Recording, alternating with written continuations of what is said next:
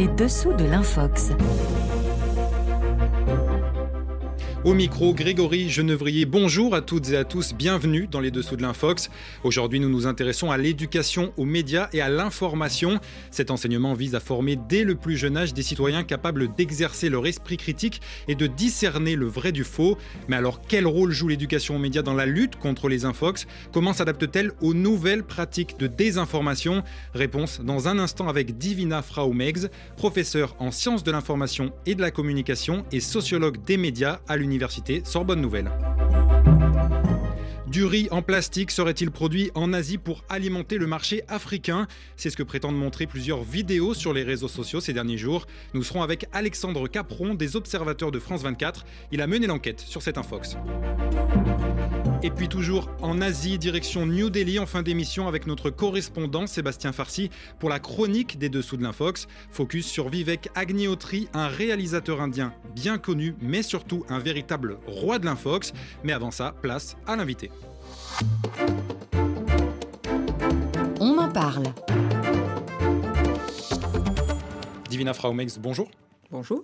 Vous êtes professeur en sciences de l'information et de la communication et sociologue des médias à l'université Sorbonne Nouvelle à Paris. Depuis plusieurs années, vous travaillez sur l'éducation aux médias et à l'information en France, mais aussi euh, à l'international. Concrètement, posons les bases. L'éducation aux médias et à l'information, qu'est-ce que c'est? Concrètement, c'est se donner les clés euh, et les moyens de comprendre euh, les mécanismes de formation de l'information et de la désinformation, mais aussi de se donner les outils pour répondre hein, et rétorquer ne pas se laisser euh, piéger hein, par euh, les mécanismes d'information et désinformation, et avoir une activité citoyenne qui permet de continuer à s'exprimer soi-même euh, sur les médias, y compris pour dénoncer un certain nombre d'abus comme la désinformation, les théories du complot. Quand on pense éducation aux médias, on pense souvent à la jeunesse, mais pas que, ça se destine aussi à, tout le monde au final. c'est vrai qu'avec le mot éducation, on pense davantage à l'école et au ministère de l'Éducation, mais on se rend bien compte qu'avec les questions des informations, cela touche tous les publics, y compris les seniors. Et c'est vrai que nous allons de plus en plus vers des actions euh, soit dirigées vers la parentalité, soit vers euh, les adultes. L'une des missions de l'éducation aux médias, vous venez de le dire, c'est de lutter contre la désinformation. Comment est-ce que l'on donne les moyens aux jeunes et, aux moins jeunes d'ailleurs de se prémunir des fausses informations? C'est une montée en compétences, c'est-à-dire qu'il faut à la fois comprendre, analyser, interpréter, et ensuite réagir. Hein. Moi, je parle du mot air, prenez de l'air, hein. c'est-à-dire vraiment euh, s'élever au-dessus d'une situation qui est problématique, hein, de manière à la maîtriser. Euh, et donc, pour euh, maîtriser, eh bien d'abord, il faut comprendre le contexte, les mécanismes, les acteurs. Et puis ensuite, il faut se poser la question des valeurs, des outils dont on a besoin, de manière ensuite à être actif. Donc ça veut aussi dire une prise en main des outils, l'éducation aux médias. Vous voyez par exemple euh, un journal, euh, un blog. En désinformation, ça veut dire prendre en main des outils comme euh, des plugins de vérification. Par exemple, on travaille beaucoup avec mon, ONG Savoir Devenir avec InVid We Verify, hein, qui est produit en partie avec l'AFP. Hein. Donc, un plugin qui permet notamment de vérifier des vidéos, des images qui circulent. Voilà, parce que de plus en plus, en fait, la désinformation, on s'est rendu compte, elle n'est pas que textuelle, hein, elle est aussi visuelle, audiovisuelle Hein. Euh, et c'est d'ailleurs un peu l'avenir la désinformation, hein, c'est les images. Et donc, euh, il y a, on a cette chance hein, de disposer en Europe de cet outil pour les professionnels. et notre rôle en éducation média et l'information, c'est de transformer cet outil professionnel en outil euh, vers d'autres professionnels, comme les éducateurs, les médiateurs, les animateurs. Dans le but de le rendre accessible au final à tout le monde. Voilà, c'est une démocratisation en fait d'outils professionnels pour des actions citoyennes. Pour revenir sur, sur, votre approche face à la désinformation, donc vous parlez de l'acronyme R, A, I, R pour analyser l'infox, l'interpréter puis réagir. Expliquez-nous comment on réagit face à une infox. Ben D'abord, c'est vrai qu'on est étonné souvent et qu'on se dit qu'on est impuissant. Et c'est bien ce qui s'est passé il y a 4 ou 5 ans lorsqu'on s'est rendu compte de, la désinformation massive à laquelle nous sommes opposés. Hein. et d'ailleurs, c'est le moment où votre émission est née. Hein. Euh, depuis, on a tous, euh, tant les professionnels de l'information comme les journalistes, comme les enseignants, hein, euh, mis en place des outils, retrouvé des schémas habituels d'éducation aux médias pour justement examiner les origines de ce fléau, il n'y a pas d'autre mot, et donc comprendre le contexte, comprendre les mécanismes, notamment les modèles d'affaires des plateformes, mais aussi les modèles d'ingérence d'État voyous hein, ou d'acteurs voyous. Hein. Et une fois qu'on a compris cela, eh bien à ce moment-là, l'intelligence joue son rôle hein, et elle commence à se dire mais qu'est-ce que je peux faire euh, Comment moi, à mon petit niveau, je peux agir Et donc euh, c'est à ce moment-là qu'on se dit mais, mais je peux répondre dans ma communauté en ligne. Je peux faire un blog moi-même. Je peux signaler aux plateformes ce que j'ai remarqué. Je peux faire ma petite vérification à moi et comme ça être tranquille sur mon intuition. Hein. Donc il y a, vous voyez, il y a plusieurs euh, solutions, hein, tout un répertoire de solutions. Une forme, de, une forme de réponse citoyenne en fait. Voilà, et l'idée évidemment, hein, c'est euh, de pouvoir euh, créer de la résilience auprès de la population, hein, c'est-à-dire que on n'est plus dans la surprise et dans la réticence hein, et dans le comment comment je résiste à ça. On est dans euh, je m'arme, je m'outille et du coup euh, je ne reste pas assis sur la branche qu'on est en train de scier hein, de la démocratie. Je continue à, l'enrichir et à, me battre pour des idées démocratiques. Oui, devenir euh, actif et non pas passif, comme on reçoit mhm. l'information aujourd'hui sur les réseaux. Voilà, tout à fait. Hein. Euh, c'est un peu ce qu'on dit euh, dans, le dernier petit document qu'on a fait circuler en ligne, euh, qui s'appelle L'algolittératie pour tous, hein, dans lequel on, a en dix points, on a résumé un peu ce que c'est que la, comprendre les algorithmes et ce qu'ils font à la désinformation. Hein. À la fin, on dit c'est pas juste subir, on peut réagir. Ces dernières années, justement, on a connu une pandémie, maintenant une guerre, de contexte particulièrement propice euh, aux infox. L'exemple marquant, c'est TikTok. Ces derniers jours, on sait que 20% des vidéos sur le Covid ou la guerre en Ukraine qui circulent sur le réseau social chinois contiennent des informations fausses ou erronées. Face à ça, l'éducation aux médias peut-elle suffire ou il faut aussi peut-être euh, réguler les réseaux sociaux? Il n'y a pas une seule solution. Donc, effectivement, il faut se donner tout un répertoire un arsenal de mesures. Euh, la régulation en fait partie. Euh, on y va de plus en plus. Hein. Je, viens justement d'une grande réunion à l'UNESCO sur la régulation des plateformes pour le bien commun. J'insiste bien sur le bien commun hein, et l'information pour tous. Hein. Mais de faire des lois ne suffit pas. Si on n'éduque pas aux lois et à ce à quoi elles servent, ça ne sert à rien. Par exemple, en ce moment, il y a un projet de loi sur la majorité numérique qui se prépare hein, à 15 ans. Ben, c'est très bien d'avoir la loi, mais si elle n'est pas expliquée aux jeunes, si elle n'est pas expliquée aux parents, ils ne vont pas s'en servir. Ils ne vont pas comprendre pourquoi 15 ans, alors que c'est 13 ans aux États-Unis, etc. Hein. alors qu'en France, c'est une façon d'aligner sur la maturité sexuelle, par exemple. Hein. Euh, donc, euh, y a, dès qu'on commence à expliquer, les, gens peuvent s'en emparer. Mais si c'est pas su, si c'est pas expliqué, si c'est pas mis dans un contexte de, mesures euh, qui sont soit de, de, de l'autorégulation, soit de la régulation, hein, euh, eh bien à ce moment-là, euh, on se prive hein, justement de certains de ces outils. On a aussi des infox euh, chaque jour qui sont de plus en plus élaborés, notamment permis par l'intelligence, les progrès de l'intelligence artificielle. Je pense par exemple au, deepfake ou, ou, au deep voice. Comment est-ce que l'éducation aux médias s'adapte à ces nouvelles pratiques de désinformation? Eh bien, on est toujours un peu dans, euh, un deuxième temps, nous. Hein. L'éducation, elle est d'abord dans, l'analyse. Hein. Donc, euh, on a eu très peur de l'arrivée des deepfakes, hein, en se disant que c'était euh, la fin de la fin, puisque le deepfake ne fait même plus euh, appel hein, à des images ou des textes de la réalité qu'il transforme ou qu'il décontextualise. Hein. Ça peut être des images qui n'existent pas. Oui, une totale invention. Voilà, totale invention. Hein. Euh, et donc, c'est angoissant, d'une certaine manière, et c'est anxiogène. L'éducation aux médias, c'est le contraire d'une approche anxiogène, c'est de se dire, bon, on va se doter d'outils, on va faire confiance à l'intelligence humaine. Donc il y a des, des éléments de rétro-ingénierie qui font que maintenant il y a des intelligences qui détectent les fakes. Hein. Et donc, euh, tant qu'on sait cela et qu'on sait où aller les chercher, hein, on peut euh, effectivement euh, s'en prémunir. Et puis bon, on peut aussi en jouer. C'est-à-dire qu'il y a plein d'outils en ce moment en ligne qui permettent hein, de créer des fausses images, qui permettent de, morpher son propre personnage, un TikTok et, les médias sociaux en s'en friant. et donc en en jouant, on enlève un peu l'anxiété et on se prépare un petit peu en alerte au fait que, effectivement, dès qu'on a un doute, il vaut mieux aller vérifier parce que effectivement, ça peut arriver. Hein. Donc, plus on est entraîné, plus on développe euh, des heuristiques, hein, c'est-à-dire des raccourcis mentaux pour repérer des biais, euh, des choses un peu bizarres, euh, hors contexte, qui correspondent pas à ce qu'on pensait. Hein. Et la première alerte, c'est celle-là. Hein, c'est dès qu'on trouve que c'est bizarre, il faut surtout pas réagir, il faut surtout pas tweeter, il faut surtout pas amplifier. Il faut se dire, oups, j'arrête, je réfléchis. C'est ça l'éducation aux médias à l'information. Toujours réfléchir avant de, de, cliquer et surtout de partager. Et eh oui, voilà. Aujourd'hui, l'éducation aux médias est souvent considérée comme un enseignement transversal à l'école. Vous, vous prenez au contraire le fait que ce soit une matière indépendante Expliquez-nous. Alors, moi, je veux les deux, bien sûr, parce que je suis très gourmande. Hein. mais euh, je, je, prône effectivement une approche transversale dans toutes les disciplines mais avec un, vrai, avec un vrai programme de la primaire à la terminale. Hein. donc déjà une forme de curriculum organisé avec une progression au fur et à mesure des années. Hein. et on l'a presque en France. Hein. on est un pays très très développé en éducation média, on est très riche.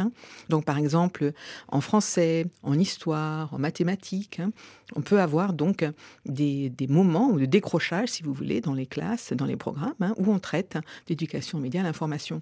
Mais vous ne pouvez jamais prouver que l'éducation média marche comme ça. Comment on prouve aux politiques, comment on prouve aux parents, comment on prouve aux citoyens que l'éducation média est efficace? Eh bien, il faut pouvoir l'évaluer elle-même. Et pour cela, il n'y a pas deux solutions il faut qu'il y ait une matière euh, avec une évaluation. Je ne suis pas très gourmande, hein. je pense qu'il faut le faire comme pour l'éducation civique. Une heure euh, suffit, hein. une heure par semaine serait suffisante. Hein. Voilà. Mais elle permettrait d'être dans les compétences de base du XXIe siècle.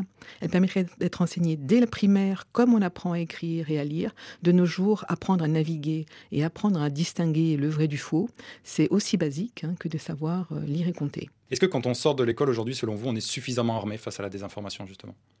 Alors je pense qu'en France, on fait un assez bon travail, mais je vous signale qu'on n'évalue pas l'éducation aux médias, hein, donc euh, on ne peut pas le prouver vraiment. Hein. Simplement, euh, euh, les enseignants français et notamment les profs doc dans, les établissements en collège et en lycée font un très très gros travail d'alerte. Donc je pense que surtout à partir des 15 ans et plus, il y a effectivement, hein, les chiffres le montrent quand même, hein, une grande sensibilisation à des informations. C'est beaucoup moins vrai pour les plus jeunes hein, et pour les plus petits. Donc il y, a, vraiment par contre de ce côté-là une espèce d'alignement à faire tout au long de la jeunesse, mais aussi tout au long de la vie. S'il manque des étapes euh, à une étape dans, l'éducation, euh, l'adulte ne pourra pas se mettre à jour rapidement. Et c'est ce qu'on voit en ce moment, quand les adultes répercutent le plus à des informations, hein, c'est parce que bah, ça fait 30-40 ans qu'ils sont pas retournés à l'école. Ils n'ont jamais appris les bases de la culture d'Internet. Oui, la fameuse culture numérique. La culture numérique. Hein. Donc, euh, euh, on ne peut pas leur en vouloir, hein, mais il faut du coup euh, bien se prémunir pour la suite hein, et espérer qu'il y ait un dialogue intergénérationnel avec les jeunes qui rentrent à la maison, mettent une conversation à table autour de cette théorie du complot ou de cette autre, les grands-parents qui mettent leur petit grain de sel, et avec cela, on arrive à, dans la famille à construire, si vous voulez, sa propre résilience. Et ça permet de lutter contre la propagation des, infox. Merci Divina Fraumex. Je rappelle que vous êtes professeur en sciences de l'information et de la communication et sociologue des médias à l'Université Sorbonne Nouvelle à Paris. Merci à vous.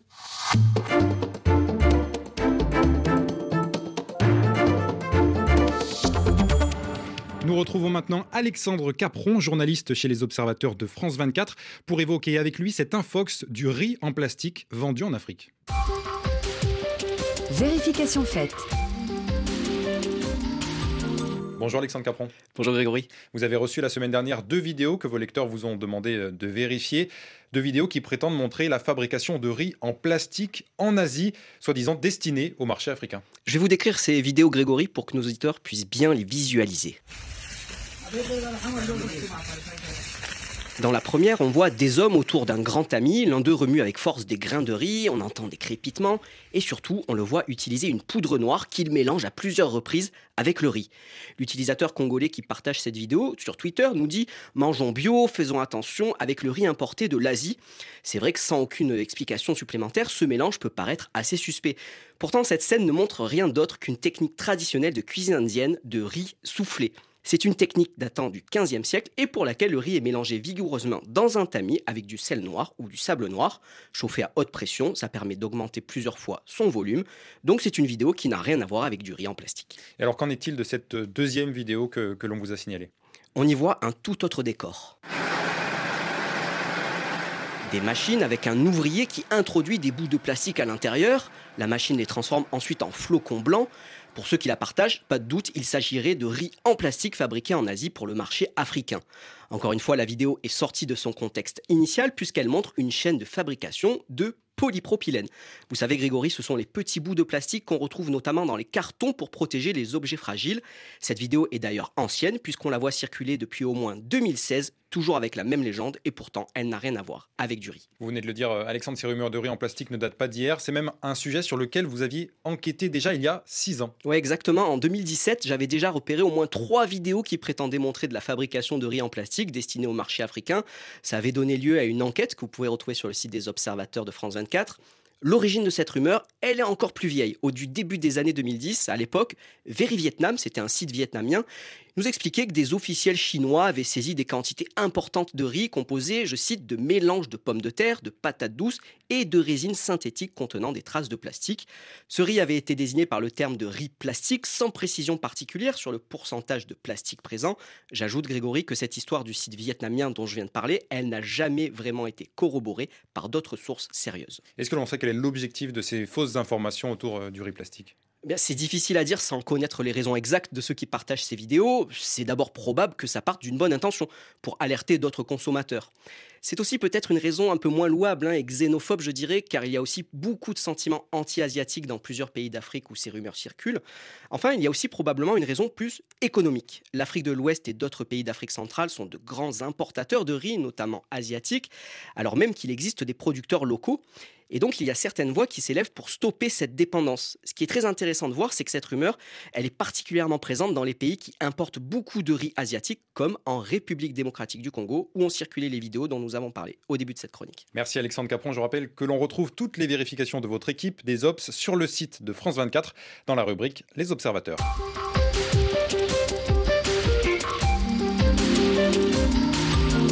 Allez, on reste en Asie, plus précisément en Inde, où notre correspondant Sébastien Farsi nous emmène à la rencontre d'une figure locale du cinéma, mais aussi de la désinformation.